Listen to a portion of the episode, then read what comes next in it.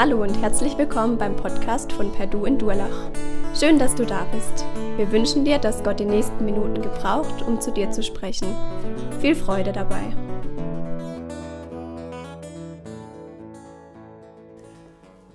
Ja, heute ist Palmsonntag. Und zu Palmsonntag äh, sprechen wir über den Psalm, Psalm 24. Und die entscheidende Frage, die in diesem Psalm uns konfrontiert, ist, wer ist eigentlich Gott für dich? Wer ist dein Gott? Ich sage es mal so, wer ist dein Gott, an den du glaubst? Wenn dich jemand fragen würde, wer ist dein Gott? Gunter, die braucht dich nochmal geschwind. Du musst mir geschwind helfen. Guck mal, darf ich mal das nehmen? Mehr, kannst du mal nach hinten laufen? Wer war das? Ich? Sorry. Okay, also, ja, das ist ein bisschen dreckig, ich weiß. Ich weiß, Gunter. Deswegen habe ich dich machen lassen. Ja. Also, ihr wisst, zu was für äh, Gelegenheiten man sowas benutzt, oder? Wenn der Papst bei euch zu Hause kommt, oder? Dann rollt ihr ihm das aus vor der Haustür, damit er keine Sauerei macht bei euch daheim. So, Dank. Reicht, Gunnar. So, das ist jetzt wirklich dreckig gewesen. Oh. So. Danke, du darfst wieder. Ah, bleibst hinter, gut. Also. Wer ist Gott für dich? Das ist die entscheidende Frage. Wer ist dein Gott, an den du glaubst? Ist Gott der, dem du den roten Teppich ausrollst und sagst, komm rein, König meines Herzens? Oder ist Gott der, dem du das Vlies ausrollst und sagst, renovier mal ein bisschen hier. Mach mal sauber, dann kannst du wieder gehen. Wie viele von uns haben so ein Gottesbild? Manche von uns haben vielleicht auch ein ganz anderes Bild von Gott und sagen, nee, ich muss renovieren, damit Gott kommen kann. Bei mir muss alles schickimicki sein, muss putzen, wenn ich weiß, dass Gott kommt. Ansonsten ist es peinlich. Und wenn Gott dann wieder weg ist, dann kann ich wieder Sauerei machen. Kennt ihr ja. Wenn wir Gäste haben, dann wir arbeiten auf diesen Moment zu und wenn wieder, dann können wir wieder schleifen lassen. Interessant ist in unserem Psalm heute, ist Gott alles drei. Diese drei Sachen. Gott ist der, der Respekt, dem Respekt gebührt, weil er diese Welt geschaffen hat und weil er tatsächlich der ist, wenn der kommt, also der hat alles recht, dass es picobello ist bei uns. Gott ist gleichzeitig aber auch der Handwerker, der in unser Leben reinkommt und es aufmotzt, pimmt. Ne? Und Gott ist aber auch der, dem wir den roten Teppich ausrollen, der, der, der bei uns wohnen soll, der, mit dem wir Beziehung haben möchten, der unser Innerstes berühren möchte, der König meines Herzens, so wird es hier ausgedrückt im Psalm 24. Ich habe gedacht, für mich war das erste Bild so, von, dem, von diesen drei Schritten in unserem Psalm war das erste Bild so ein Ei. Gestern war ich auf der Hart und da hat einer so eine Hühnerfarm, die haben wir angeguckt und haben einen Haufen, eine, eine, eine Altitüde voll Eier mitgekriegt. Das war interessant. So ein Ei finde ich echt interessant. Wir haben ja auch Hühner daheim. Ist so, hat auch so einen dreigliedrigen Aufbau. Ne? Von außen betrachtet, wenn man nicht weiß, was drinsteckt, sieht es ja ziemlich hart aus. Ne? Und ist auch so beim ersten vorsichtigen Klopfen sehr hart. So ist Gott manchmal von außen. Ne? Hart. Ehrfurchtseinflößend. Und dann kommt so das, was wir alle brauchen, vor allem ihr, wenn ihr pumpen geht. Ne? Das ist so die nächste Schicht. Das Eiweiß. Das pimpt mich dann Manche machen, ihr kennt das ja gerne, also Eiweiß-Omelette. Also dann lässt man das Geld weg, weil man will ja nur seine äh, Muckis hochstylen. Auch die, auch das brauchen wir. So ist Gott manchmal, der, der uns Kraft gibt. Der, der uns, hier in dem Text wird es beschrieben, der, der uns erlöst. Und dann kommt das, was ich eigentlich am liebsten mag beim Ei. Ne? Das, was man aber wegen dem Cholesterinspiegel weglassen sollte. Das Eigelb. Das, also, der Rest könnt, bräuchte ich jetzt nicht unbedingt, aber das Eigelb, das ist einfach so was, was sehr, sehr Leckeres, ne? was ich genießen kann, was so die Königin des Eis ist, wenn man so will. Jesus will alles das für dich und mich sein. Wir sind ja gerade in der Fastenzeit, oder? Fastet ihr alle? Wer von euch fastet irgendwas? Mal Hand hoch. Ja, deswegen sind wir evangelisch und nicht katholisch, gell?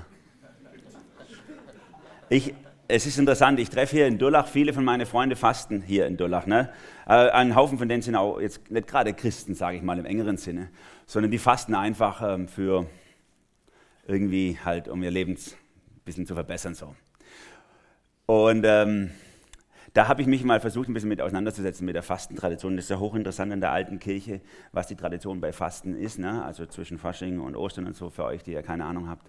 Na, da fasten wir. Aber heute, Sonntag, wird das Fasten unterbrochen.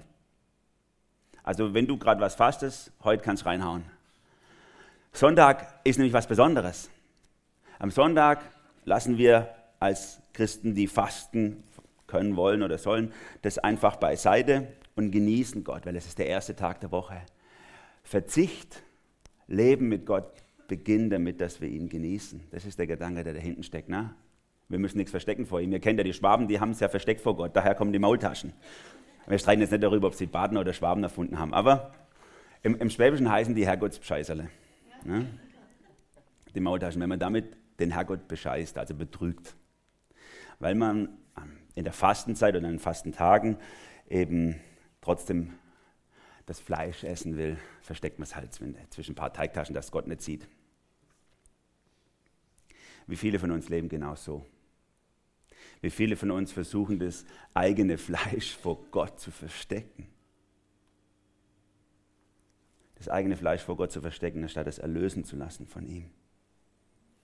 Du kannst es heute einüben, das richtige Fasten, indem du richtig einen drauf machst. Heute am Sonntag. Denn wahres Fasten, wahre Hingabe, wahres Leben mit Jesus beginnt damit, dass wir ihn genießen.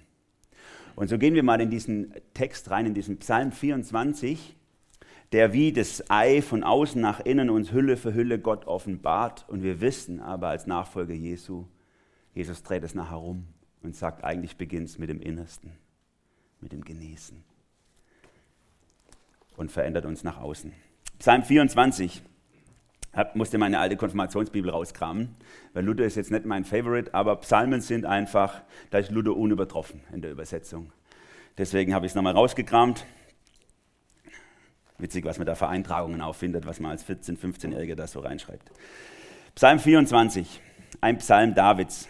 Die Erde ist des Herrn und was darinnen ist, der Erdkreis und die darauf wohnen. Denn er hat ihn über den Meeren gegründet und über den Wassern bereitet. Wer darf auf des Herrn Berg gehen und wer darf stehen an seiner heiligen Stätte? Wer unschuldige Hände hat und reinen Herzens ist, wer nicht bedacht ist auf Lug und Trug und nicht falsche Eide schwört, der wird den Segen vom Herrn empfangen und Gerechtigkeit von dem Gott seines Heils. Das ist das Geschlecht, das nach ihm fragt, das das sucht, dein Antlitz, Gott Jakobs. Selah ein Pausezeichenzähler. Macht die Tore weit und die Türen in der Welt hoch, dass der König der Ehre einziehe. Wer ist der König der Ehre? Er ist der Herr, stark und mächtig, der Herr mächtig im Streit. Mache die Tore weit und die Türen in der Welt hoch, dass der König der Ehre einziehe. Wer ist der König der Ehre? Es ist der Herr Zebaoth. Er ist der König der Ehre. Selah. Also Sela ist irgendein musikalisches Zeichen, nur dass ihr äh, euch nicht wundert. Ne? Das zeigt, dass das eigentlich in uns im, im Liedblock gesungen worden wäre, sozusagen, das Lied.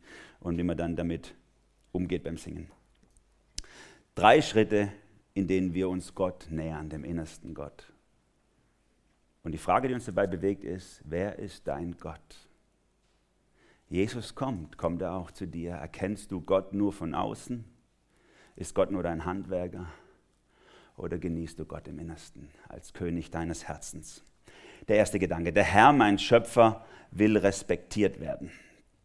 Es beginnt hier in diesem Psalm damit, ein Psalm Davids, die Erde ist des Herrn und was darinnen ist, der Erdkreis und die darauf wohnen, denn er hat ihn über den Meeren gegründet und über den Wassern bereitet. So startet dieser Psalm in diesen ersten, in diesen ersten Kreis Gottes, Gott von außen. Der Schöpfer, der respektiert werden will. Gott hat die Erde gemacht Manche, mein alter Abiturs-Religionslehrer äh, hätte gesagt, hier altes Weltbild oder wissenschaftlich unhaltbar, was uns hier begegnet. Aber die, die, die Bibel war ihrer Zeit weit voraus. Ne? Hier an der Stelle den Erdkreis. Die Bibel hat eine, eine runde Welt gesehen, wo wir mittelalterlich im Weltbild vielleicht hinterher gehinkt haben. David will hier sagen, Gott ist der, der erst das Wasser geschaffen hat. Er bezieht sich auf den Schöpfungsbericht. Gott ist der, der das Wasser geschaffen hat und auch dann das Land darauf sozusagen oder Land und Wasser voneinander getrennt hat. Gottes Wort ist vertrauenswürdig. Gott können wir glauben, wenn, es, wenn darin steht, dass Gott diese Erde gemacht hat. Und weil wir darauf vertrauen können und weil wir glauben, dass Gott diese Erde gemacht hat, ist die Konsequenz, dass wir ihm auch Respekt bringen. Es ist eigentlich ein Sandkastenprinzip. Ne? Wenn die Kleinen im Sandkasten spielen, dann erkennt er, das ist meins. Die hat mir meine Sandburg kaputt gemacht oder so. Manche von euch sind auch weit weg von dem Erleben. Aber bei mir geht es manchmal so. Bin auf dem, bin auf dem äh, Spielplatz und dann, wenn die da miteinander spielen, das, was ich gebaut habe, gehört mir. Und da haben die anderen bitte die Finger davon wegzulassen. Das ist das Prinzip, was uns hier im Psalm begegnet. Gott hat diese Erde gemacht und deswegen gehört sie auch ihm. Und deswegen kann er sagen, wie wir mit dieser Erde umgehen sollen. Es ist sehr wichtig, dass wir diesen Gedankengang auch verstehen. Ich nehme mal ein Bild.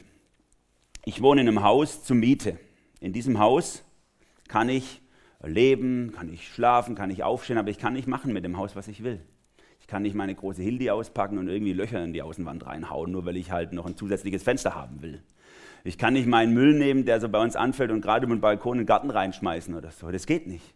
Ich kann das nicht versiffen lassen. Ich muss, wenn wir ja hier in Süddeutschland leben, auch Kehrwoch machen am Samstag und die Straße putzen oder so. Das gehört mit zu meinem Auftrag als Mieter in diesem Haus die Mieter, die vor uns in diesem Haus gelebt haben, die haben sich da nicht immer dran gehalten. Das war interessant, als wir da eingezogen sind und äh, dann zum Beispiel alte Bravo-Zeitschriften von den Kacheln kratzen mussten, die die da hingebeppt haben. Und, und äh, auf dem Balkon, zwischen den Platten vom Balkon, ist ein 1,20 Meter hohes Bäumchen gewachsen. Das war auch hochinteressant, bis das alles saniert war und wieder. Also so gehen manche auch mit, dem, mit ihrem Mietshaus um. Ne? Wie gehen wir mit dem Haus um, das Gott uns vermietet hat. In 1. Mose 1, 28, da ist ein klarer Auftrag an uns Menschen. Wir sollen die Erde füllen, untertan machen, bebauen und bewahren. Unser Auftrag als Menschen, als Mieter dieser Welt. Wie gehen wir damit um? Wir haben gerade, ihr habt es gesehen beim Reinkommen, wir haben gerade den ersten öffentlichen Kleiderschrank Karlsruhes eingeweiht, bei uns hier im Hof. Hier könnt ihr also eure Klamotten tauschen. Ihr könnt eure älteren Klamotten, die ihr, nicht eure älteren Klamotten, die Klamotten, die ihr keine Lust mehr habt zum Anziehen, da reinmachen und andere rausnehmen. Ne? Ein ganz neuer Gedanke, der erst die letzten Jahre aufgekommen ist. Second Hand tut unserer Erde gut. Als wir es eingeweiht haben vor zehn Tagen, war ja unsere ganze Stadt Oberin und hier da und Presse und so. Und die haben sich so gefreut, dass wir es gemacht haben und gesagt, es ist eigentlich eine Schande, dass das die allererste solche Schrank in Karlsruhe ist. Wie gehen wir mit der Schöpfung um? Hauptsache was Neues tragen. Und wie sind, uns, sind wir geprägt? Na, ich, ich, ich erlebe das ja von meinen Kindern, Manchmal ist es ein Druck in der Schule, wenn, wenn manche immer neue Klamotten anhaben. Also bei Mädels ist es ein bisschen schwieriger als bei Jungs, sage ich ganz ehrlich. Immer neue Klamotten anhaben. Ne? Habe ich zu meiner Tochter gesagt, ja, wenn die dann dauernd neue Klamotten anzieht und dich, dir sagt, Herr, wem, wem seine Klamotten trägst du jetzt wieder gerade? Dann sag doch, ja, wie gehst du mit unserer Erde um? Ne? Beutest du unsere Erde aus, weil du jeden Monat neue Klamotten brauchst?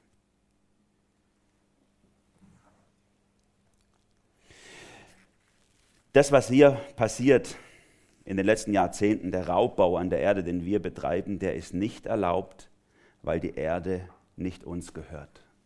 Das ist die Botschaft vom Psalm 24. Und da möchte ich mal gleich auf die andere Seite zu sprechen kommen. Friday for Future. Ihr kennt das wahrscheinlich, oder? Greta Thunberg, die rumrennt und äh, die Schüler auffordert, freitags zu streiken und lieber für die Erde äh, und für die Zukunft der Menschheit zu demonstrieren. Das ist das andere Extrem. Ne? Wir versuchen, die Erde zu retten, weil sonst unsere Zukunft verloren geht. Sie schreibt im Dezember in einem Interview im Tagesspiegel, hat sie geschrieben, was ihre Motive sind für, dieses, äh, für diese, ich sag mal, äh, Verweigerung, Streikhaltung, Demos statt Schule. Weil ihr Erwachsenen euch nicht für meine Zukunft interessiert, werde ich eure Regeln nicht beachten. Das ist ihre Motivation. Ne? Diese Bewegung, ich will es mal ganz deutlich sagen, falls ihr da ein Fable dafür habt, ist meiner Ansicht nach eine völlig gottlose Bewegung. Völlig gottlos was da läuft. Nicht, dass die Ziele, also dass das falsch ist, dass wir unsere Erde be bewahren wollen. Das ist absolut richtig. Die Taten, die sich davon ableiten, wie wir mit Energie umgehen und wie wir versuchen, Ressourcen zu schonen, absolut richtig. Ziele und Motivation sind aber voll daneben. Wir versuchen nicht, diese Erde zu schonen und zu bewahren, weil wir sonst keine Zukunft haben. Unsere Zukunft sichert Gott selber, der Herr, und nicht unsere Taten. Und wir tun es nicht, weil die Erde sonst kaputt geht, sondern wir tun es, weil Gott die Erde gehört und er das Recht hat, uns zu sagen, passt auf sie auf, sie gehört mir und nicht euch. Unser Sohn hat ja auch mitgestreikt einmal an einem Freitag und hat dann nachsitzen müssen in der Schule. Ich hätte ihn die ganze Woche nachsitzen lassen. Ja. Das wäre gut gewesen. Denn wir sind hier sowohl auf der einen als auch auf der anderen Seite in der Gefahr, alles ohne Gott zu machen, oder? Wir schützen die Welt nicht, weil wir sonst keine Zukunft haben auf dieser Welt oder die Erde keine Zukunft hätte. Die sichert Gott. Wir schützen diese Welt, weil sie uns nicht gehört, sondern weil Gott der Schöpfer ist und ihm der Respekt gebührt als Schöpfer. Und wenn Gott sagt, recycelt euer Plastik, statt ins Meer zu kippen, dann machen wir es deswegen. Luther hat mal gesagt über diese Extreme in unserer Welt, die Welt ist wie ein trunkener Bauer. Hebt man ihn auf einer Seite in den Sattel, dann fällt er auf der anderen Seite wieder runter. Und so sind wir manchmal. Vielleicht haben wir Mitte des 20. Jahrhunderts haben wir einfach, da haben wir andere Probleme gehabt, haben wir die Erde ausgebeutet und so weiter. Meine Eltern waren mit die ersten, die so richtig Hardcore Bio unterwegs waren vor 40 Jahren. Meine Güte, waren das komische Gestalten, die bei uns eingekauft haben. Damals war wirklich ein Randphänomen. Ne? Aber sie haben es aus der richtigen Motivation gemacht, ne? diese Erde zu bebauen und zu bewahren, weil es Gottes Erde ist. Und wie viele rennen heute in diesem Trend mit, weil sie denken, wir hätten sonst keine Zukunft mehr. Wir fallen wie ein besoffener Bauer auf der anderen Seite vom Pferd. Gott hat diese Erde gemacht. Jedes Vogelgezwitscher, jede wunderschöne Sonne, die auf oder untergeht, das Lachen von Kindern, das uns erfreut, diese schöne Welt, sie ist alles ein Hinweis darauf, hier hat jemand was wunderschön designt für dich, um es zu genießen und darauf hinzuweisen, hey, du lebst hier nur zur Miete, respektiere mich als Schöpfer. Und diese Herzenshaltung möchte ich gern haben, diese Erde zu bebauen und zu bewahren, weil Gott sie geschaffen hat. Dieser Psalm 24, der hat eigentlich so diese Idee, deswegen habe ich das hier auch aufgerollt, hat eigentlich so diese Idee, ähm, so, so, wie so ein Prozessionszug, ne? wie dann ein Fronleichnam vielleicht die Katholiken machen. So. Man, man, läuft so nach Jerusalem ein, man weiß nicht ganz sicher, wie er entstanden ist, der Psalm 24. Man vermutet in dieser Geschichte 2. Samuel 6, wo David die Bundeslade, also der Ort, dieses, dieses Gefäß, wo Gottes Gebot drin war und so, und das Gott symbolisiert, wie er, wie er das hochgetragen hat auf den Tempelberg. Das war ja von den Philistern geraubt worden. Und da geht es Station für Station, wenn man in Jerusalem, wenn ihr da schon mal wart, falls jemand von euch schon mal war, da geht es halt immer so einen Berg hoch. Und, diese, und dieser Psalm 24 beschreibt so diesen Weg, diesen Berg hoch. Ne? Und hier ganz am Anfang, Gott in der äußersten Schale sagt, hey Leute, ähm, jetzt steht Gott vor der Tür der Schöpfer dieser Welt. Und er will gerne eintreten bei dir. Er will hier kommen. Was für eine Welt findet er vor? Wenn er deine Gartentür aufmacht, wie sieht es da drin aus? Eine saubere, gut erhaltene, bewahrte Welt oder eine Welt, die kaputt ist, die ausgenutzt, ausgesaugt ist vor lauter Egoismus. Das ist die äußere Schale Gottes, der Respekt, den er verdient. Und dann geht der Psalm einen Schritt weiter in diese, ich sag mal, Eiweiß, ne? wo man sich pimmt, was uns bringt, die Handwerks, so der, der Handwerksteppich, was Gott in deinem Leben verändern möchte. Der Herr, mein Erlöser, will ersehnt werden. Das ist der zweite Gedanke. Gott, mein Erlöser, der, der was für mich tut, sozusagen.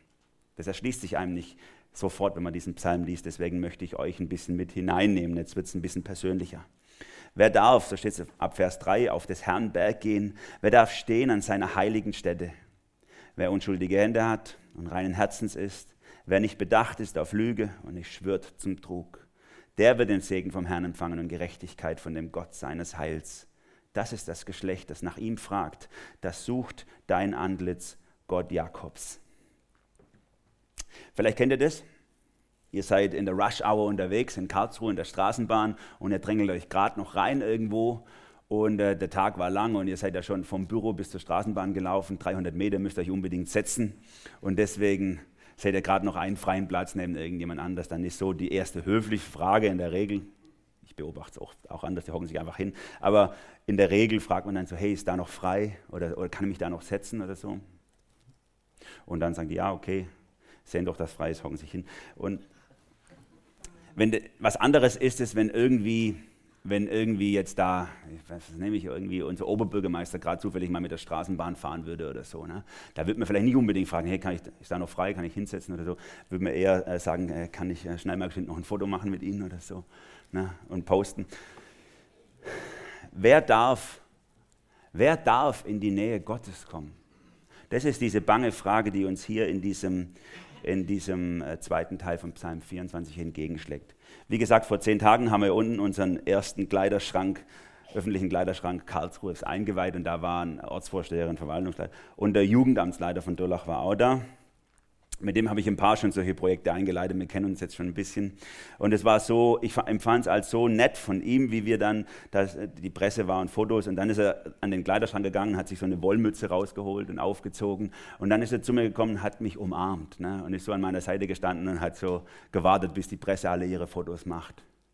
Da habe ich gedacht, was für ein Bild eigentlich von Gott. Ne? Er hätte auch kalt und kühl seinen Termin abhandeln können, hätte sagen können, ähm, ich bin hier der Leiter von bla bla und so, man kann sich was einbilden auf sich, aber nein, er kommt mir nahe und sagt, das ist aber schon schön, er hat sich gefreut, er hat gesagt, eure Gemeinde ist so klasse, ihr macht so unaufgeregt gute Dinge hier in Durlach, ohne es an die große Glocke hängen zu müssen.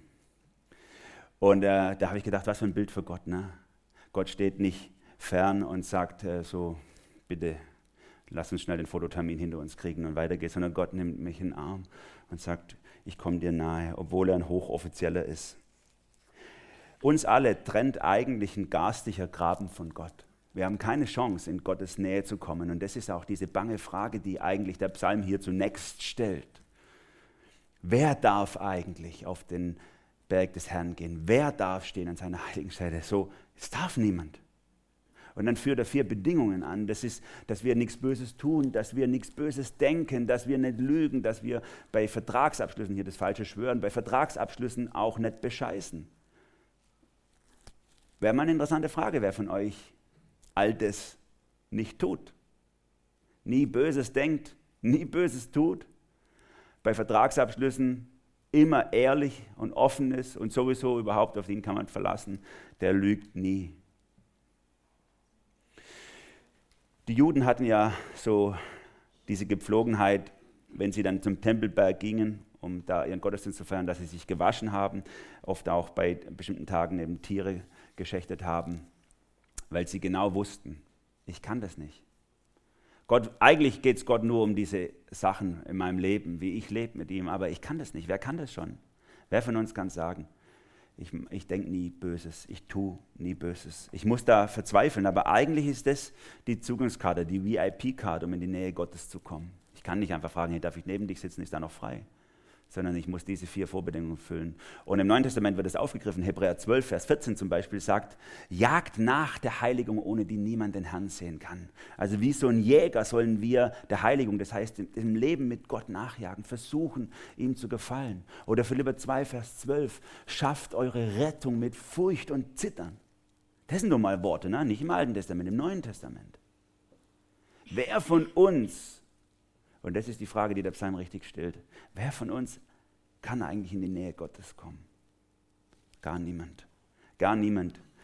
In den Momenten, wo mich das überkommt, dieses Empfinden, ich habe das nicht verdient, da liege ich auf meinen Knien und schreie und sage, Jesus, ich kann das nicht. Jesus, ich, ich, ich bin völlig unfähig, auch nur so viel de, von dem zu tun, was eigentlich die Bibel vorschreibt, was eigentlich dein Wort sagt.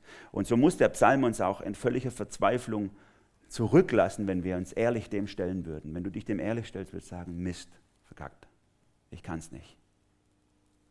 Aber da steht so ein hoffnungsvolles Wort mit dabei am Ende von Vers 6. Das Geschlecht, das nach ihm fragt, das sucht dein Antlitz, Gott Jakobs. Vielleicht kennt ihr die Jakob-Geschichte. Was für ein Loser. Was für ein Betrüger, was für ein Lügner, was für einer, der immer versucht hat, seinen Vorteil zu gewinnen. Und David nennt hier Gott, Gott Jakobs. Und damit spielt er auf etwas an, was uns vielleicht verloren gegangen ist, nämlich auf die Bündnisse. Israel stand in zwei großen Bündnissen mit Gott, hat zwei große Bünde eingegangen. Zum einen der Bund mit äh, Mose am Berg Sinai. Vielleicht kennt ihr das so aus den Filmen ne, mit den Gesetzestafeln, wo er vom Berg runterkommt, die zehn Gebote. Und der Bund mit Gott war, haltet ihr das ein, dann geht es euch gut, haltet ihr es nicht ein, kriegt ihr eine oben drauf. Und so beginnt dieser Psalm auch. Wer darf bei Gott stehen? Nichts Böses tun, nichts Böses denken, eigentlich immer die Wahrheit und so. Das ist genau auf diesem Boden. Lebe rechtschaffen und gut, jag der Heiligung nach, schaff deine Rettung mit Furcht und Zittern, dann hast du eine Chance. Und auf diesem Boden, wenn du auf diesem Boden Gott begegnest, wenn Gott das dein Gott ist, hast du verloren. Hast du verloren. Und deswegen hat Gott eigentlich noch viel früher einen anderen Bund mit dem Volk Israel gemacht, den Bund der Erzväter, den Bund mit Abraham, wo er sagt, ich segne dich, ich werde dich zu einem großen Volk machen und durch dich werden alle Menschen gesegnet werden. 1. Mose 12 steht es. Und in diesem Bund gibt es null Bedingungen. Denn als Abraham, wir haben es ja vor zwei, drei Jahren, ihr könnt es nachhören äh, in unserem Predigt-Podcast, wir haben diese ganzen Bündnisse durchgegangen. Als Abraham diesen Bund geschlossen hat mit Gott, der eigentlich so, ich halte meine Verpflichtung, du hältst deine Verpflichtung, so ging es los, aber dann hat Gott ihn einfach einschlafen lassen und hat gesagt, ich halte meine Verpflichtung, du musst gar nichts machen. Ich garantiere diesen Bund, ein unbedingter Bund, ohne Bedingung. Und den, auf den spielt hier David an und sagt, das ist der Gott Jakobs. Wenn wir dem Gott auf dem Boden des Gesetzes des Du musst begegnen, verlieren wir. Aber wenn wir zurückgreifen auf die ursprünglichen Gedanken Gottes, Gott schenkt sich mir, dann ist das unsere einzige Chance, Gott zu begegnen. Und normalerweise wird dieser Bund immer der, der, Bund mit Abraham oder der Bund mit den Erzvätern genannt. Und David wählt hier ganz bewusst diesen Begriff, den Gott Jakobs. Denn Jakobs war der, der dreckigste von den drei. Jakob war der schlimmste von den drei. Und David weiß genau, ich bin nicht würdig, in die Nähe Gottes zu kommen. Aber weil Gott zu mir kommt und mich in den Arm nimmt, habe ich eine Chance zu bestehen vor ihm. Und an dem haben sich die alten Israeliten damals schon festgeklammert. Sie wussten, wir schaffen es nicht, aber Gott schafft es, zu uns zu kommen. Im Neuen Testament, da wird es dann noch mehr offen. Da, da, da, da breitet es Jesus und auch die Apostel vor uns auf und wir schauen durch. Und, und, und da ergänzt auch dann das Neue Testament diese ganzen herausfordernden Verse. Ich habe gerade zitiert Philipper 2, 12, schafft eure Rettung mit Furcht und Zittern. Der geht nämlich weiter, der Vers. Denn Gott ist es, der beides in euch macht, sowohl das Wollen als auch das Vollbringen. Wenn du Gott von außen nahst, du musst, du musst, du musst, du musst, dann darfst du bei mir sein und das dein Gott ist, hast du verloren. Wenn du aber Gott als den begreifst und kennenlernst, der in dir alles macht, dass, dass du es willst und dass du es schaffst und der mit dir deinen Weg geht und du fällst hin und er richtet dich wieder auf und du gehst vorwärts und stolperst durchs Leben, aber eben an seiner Hand, dann hast du den Gott, den David gehabt hat, den Paulus gehabt hat und der Gott, dem es sich lohnt, sein Leben anzuvertrauen. Und Paulus war das so wichtig, dass er manchmal ganze Kapitel darauf verwandt hat. Er hat zum Beispiel in Römer Kapitel 7 darüber geschrieben, wie schrecklich es ist, äh, diese, diese Werte Gottes zu leben. Und er ist verzweifelt und er sagt so, ich will das ja alles. Mein Kopf sagt, ja, ich will nicht lügen, ich will nicht stehlen, ich will nicht böse sein. Mein Kopf sagt, ja, mein Herz schreit, ja, aber ich schaffe es einfach nicht. Wer wird mich erlösen von diesem verdammten Körper? So endet er in Römer Kapitel 7 und dann in Kapitel 8, Vers 1 sagt er, Gott aber sei die Ehre oder je sei die Ehre, der, der uns den Sieg gibt durch Jesus Christus, sein Sohn. Genau das ist das, was hier im Psalm 24 auch passiert. Ich habe mich gefragt, oder manchmal frage ich mich, warum haben wir als Christen so wenig Freude an Jesus zu manchen Zeiten? Ne? Warum haben wir so wenig Freude an der Erlösung, an dem, was passiert ist? Vielleicht liegt es daran, dass wir nicht kapiert haben, wie verdammt wir sind ohne Jesus.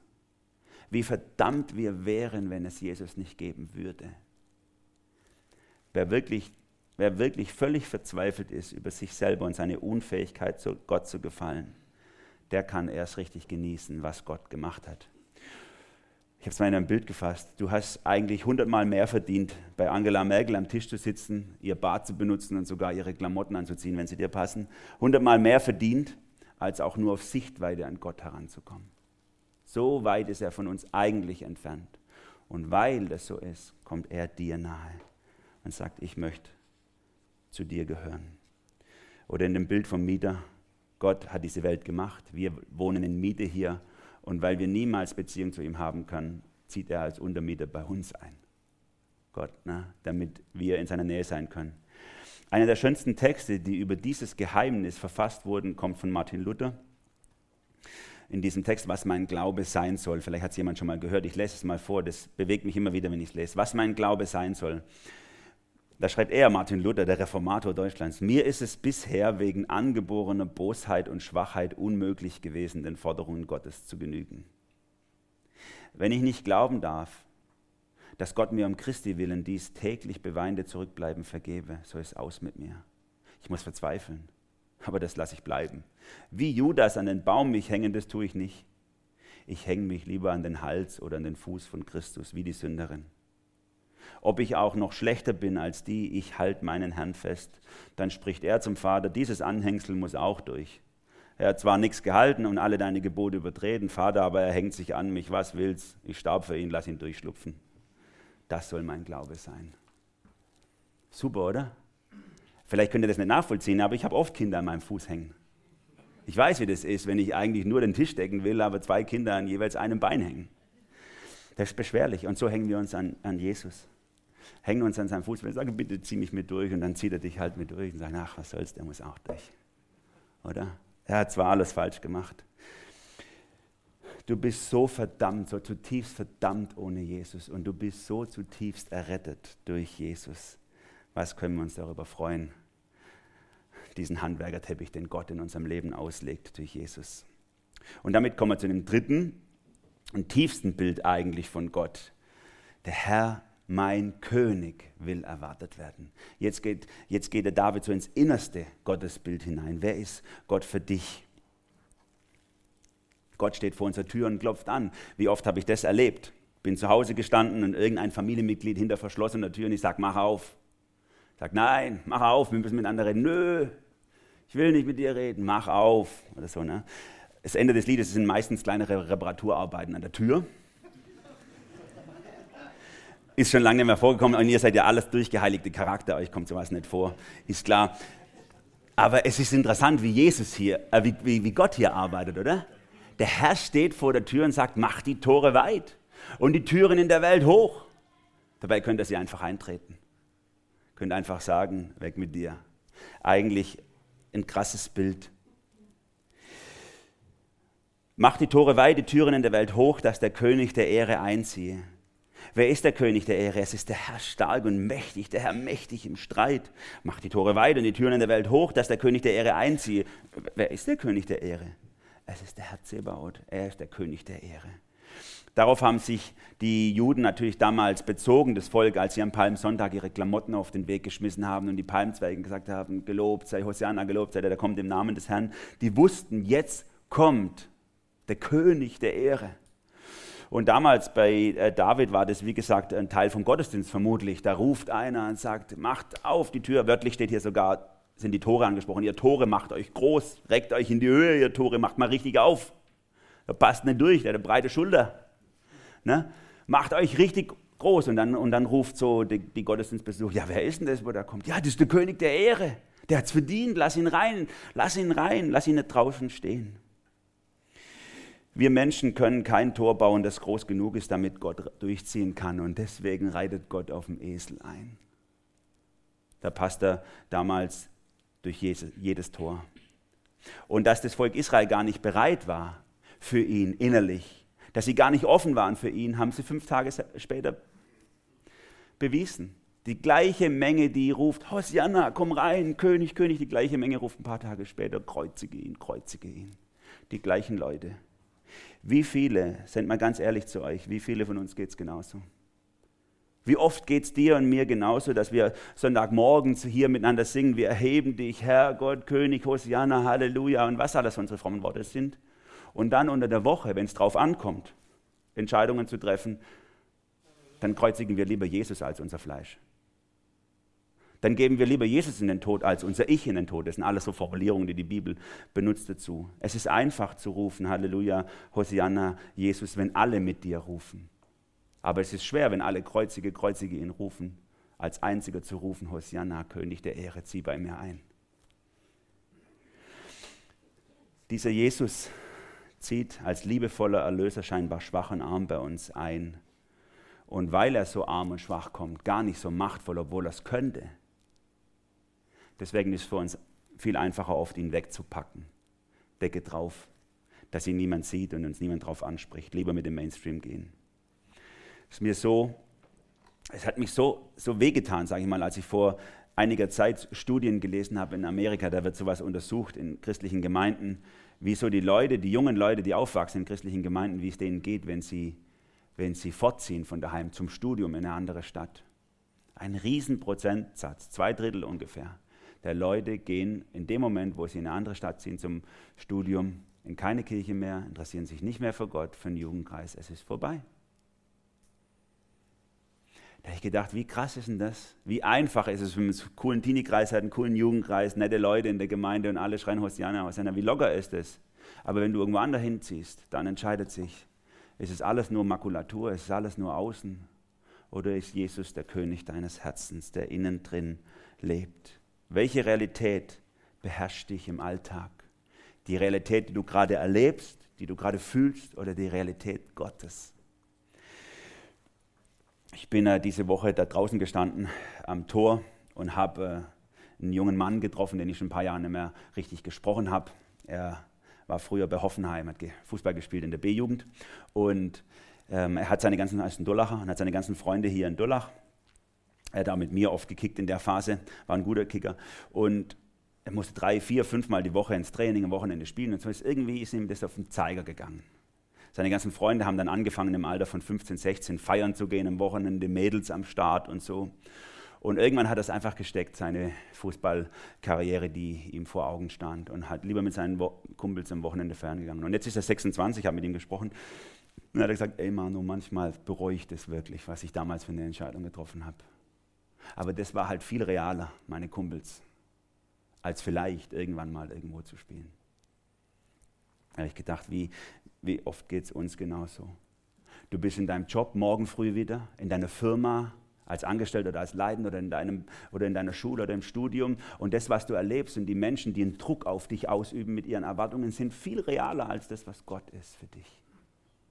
Und so war es damals schon bei den Leuten. Die kannten ja den Psalm, als Jesus eingeritten ist. Die kannten ja und haben sich darauf bezogen innerlich und fünf Tage später sind sie alle umgefallen.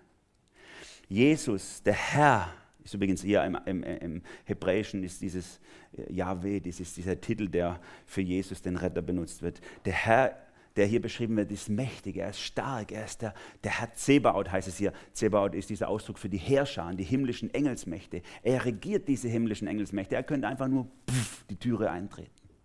Aber er macht es nicht. Er klopft an, sagt, lass mich rein. Und er sagt es nochmal. Bitte, lass mich doch einfach rein. Ich möchte deine Realität sein. Ich möchte dein Alles sein. Interessant, als Jesus gestorben ist, wir werden es im nächsten Wochenende ja hören, an Karfreitag und dann an Ostern die Auferstehung. Als Jesus gestorben ist, wenn da Engel vorkommen, niemals um seine Macht auszuspielen, sondern nur um ihn zu stärken auf seinem Weg im Leiden. Dabei hätte er jede Chance gehabt, einfach sich durchzusetzen. Aber so ist Gott. Er möchte in dein Herz einziehen. Er möchte nicht nur der Handwerker sein, der dich pimpt, sondern er möchte, dass du in den roten Teppich ausrollst und sagst, hier in mein Herz rein, wohn bei mir. Du sollst mein Alles sein. Du sollst meine Realität sein. Und deswegen endet der Psalm hier auch eigentlich mittendrin. Äh, man weiß gar nicht, haben die ihn jetzt reingelassen oder nicht. Zweimal fordert er, lasst uns doch rein. Es ist der mächtige, starke Herr, der könnte sich Zutritt verschaffen. Lasst ihn doch rein. Es ist der Herr der Herrscher. Lasst ihn doch rein. Ende. Ob sie es tun oder nicht, bleibt ihre Entscheidung. So steht Gott vor deinem Herzen. Lass mich doch rein. Ich will für dich nicht nur der, der ferne, zu respektierende Gott sein. Ich will nicht nur der Handwerker sein, der dich erlöst. Ich möchte der König deines Herzens sein. Lass mich doch einfach rein. Er könnte sich einfach Eintritt verschaffen. Also als ich da unten stand am Tor, mit meinem jungen Freund, hat er sich gerade mit einem Handwerker unterhalten. Die haben über das Haus gesprochen, das gegenüber hier renoviert wurde. Habt ihr ja vielleicht äh, die zwei Jahre lang, die von euch, wo so da, schon länger da sind, erlebt, dass man hier nicht mehr reingekommen ist. Und da hat er erlebt, wie er die oberste Wohnung, das Loft, äh, ausgebaut hat. Er war, war irgendwie ein Badhandwerker, keine Ahnung. Er sagt, 80.000 Euro allein das Zeug, was in dem Bad verbaut worden ist. Die, diese, nur die Wohnung oben, über eine Million hat es gekostet, da äh, diese Wohnung zu kaufen. Er hat da drin geschwelgt und so. Und er hat genau beschrieben, wie die Wohnung aussieht. Wenn man reinkommt, da kommt man nur durch einen Aufzug rein, wenn man reinkommt, dann läuft man so und so und so. Aber seitdem die Wohnung fertiggestellt ist, war er nie wieder drin, denn er hat kein Recht, das zu besuchen. Er ist nur der Handwerker. Für wie viele von uns ist Gott nur der Handwerker? Ja, ich komme wie bei zu Hause im Glück, komm rein, mach alles schön und dann geh bitte wieder. Das ist mein Haus. Und ich will da nachher drin wohnen. Wie viele auf der anderen Seite ist Gott nur diese äußere Schale, diese harte, zu respektierende Gott, der sagt, du musst, du musst, du musst, du musst, du musst. Und wir stoßen nie durch zu dieser Herzenshaltung, zu, zu Jesus, dem König meines Herzens, der natürlich zu respektieren ist der natürlich wie ein Handwerker kommt, dich erlöst und dein Leben in Ordnung bringen will, aber der vor allem über dein Herz regieren will, der deine Realität sein will, der möchte, dass das, das, dass das für dich das Allerwichtigste ist, dass jeden Morgen, wenn du aufstehst, Jesus begrüßt, sagt, Herr, ist so schön, dass du da bist. Bleib bei mir. Ich möchte mit dir durch diesen Tag gehen und, und wenn ihr ins Bett geht, wieder mit ihm, der einfach jeden Moment bei euch ist. Psalm 24 ist ein Weckruf für uns alle. War damals für die Juden ein Weckruf. Auf was kommt es an in der Beziehung zu Gott? Und soll auch für uns ein Weckruf sein, dass wir Gott den roten Teppich in unserem Leben ausrollen. Er kommt auf leisen Sohlen, obwohl er die Tür eintreten könnte. Aber er wünscht sich, dass er die Königsherrschaft antreten kann in deinem Leben, so wie er es irgendwann auf der ganzen Welt tun wird. Der König der Herrlichkeit steht jetzt vor deiner Herzenstür und klopft an. Machst du ihm auf? Oder lässt du ihn draußen stehen? Amen. Jesus, wie sehr stehen wir manchmal davor und sind einfach nur hin und her gerissen von dem, was wir erleben. Und wenn die um uns herum so schreien, dann schreien wir einfach mit. Und wie sehr wünsche ich mir, Herr, dass du meine ganze Realität bist, dass alles, was ich erlebe, im Verhältnis zu dir steht, in Beziehung zu dir steht, dass alles, was ich entscheide, was ich tue, in Beziehung zu dir steht. Und dass es, dass es von deinen Werten, von deinem Willen, von deiner Realität bestimmt ist. O Vater im Himmel, zeig uns allen, wie du bist und wer du bist dass wir nicht an der äußeren Schale hängen bleiben oder dich nur missbrauchen zur Verbesserung unseres Daseins, sondern dass wir durchstoßen zu der innersten Realität. Sei du der König unseres Herzens. Du siehst, wer hier sitzt und was uns umtreibt, Herr. Du siehst, ob wir Schmerzen haben, ob wir in, in Schuld gefangen sind, in Verhaltensweisen, die uns und andere kaputt machen. Oder was uns umtreibt, Herr ob wir gar nicht bereit sind, momentan noch unser Herz aufzumachen für dich weil so viel anderes uns bestimmt. Oh, Herr, finden Weg in unser Herz. Klopf an und immer und immer wieder, bis wir bereit sind aufzumachen und dich unsere ganze Realität sein zu lassen. Wir beten dich an für das, was du getan hast, dass du diesen Weg gegangen bist, auf dem Esel einzureiten, ganz demütig und dann zu sterben am Kreuz, um uns die Chance zu geben, eine Beziehung zu dir zu haben. Ich danke dir von ganzem Herzen dafür. Amen.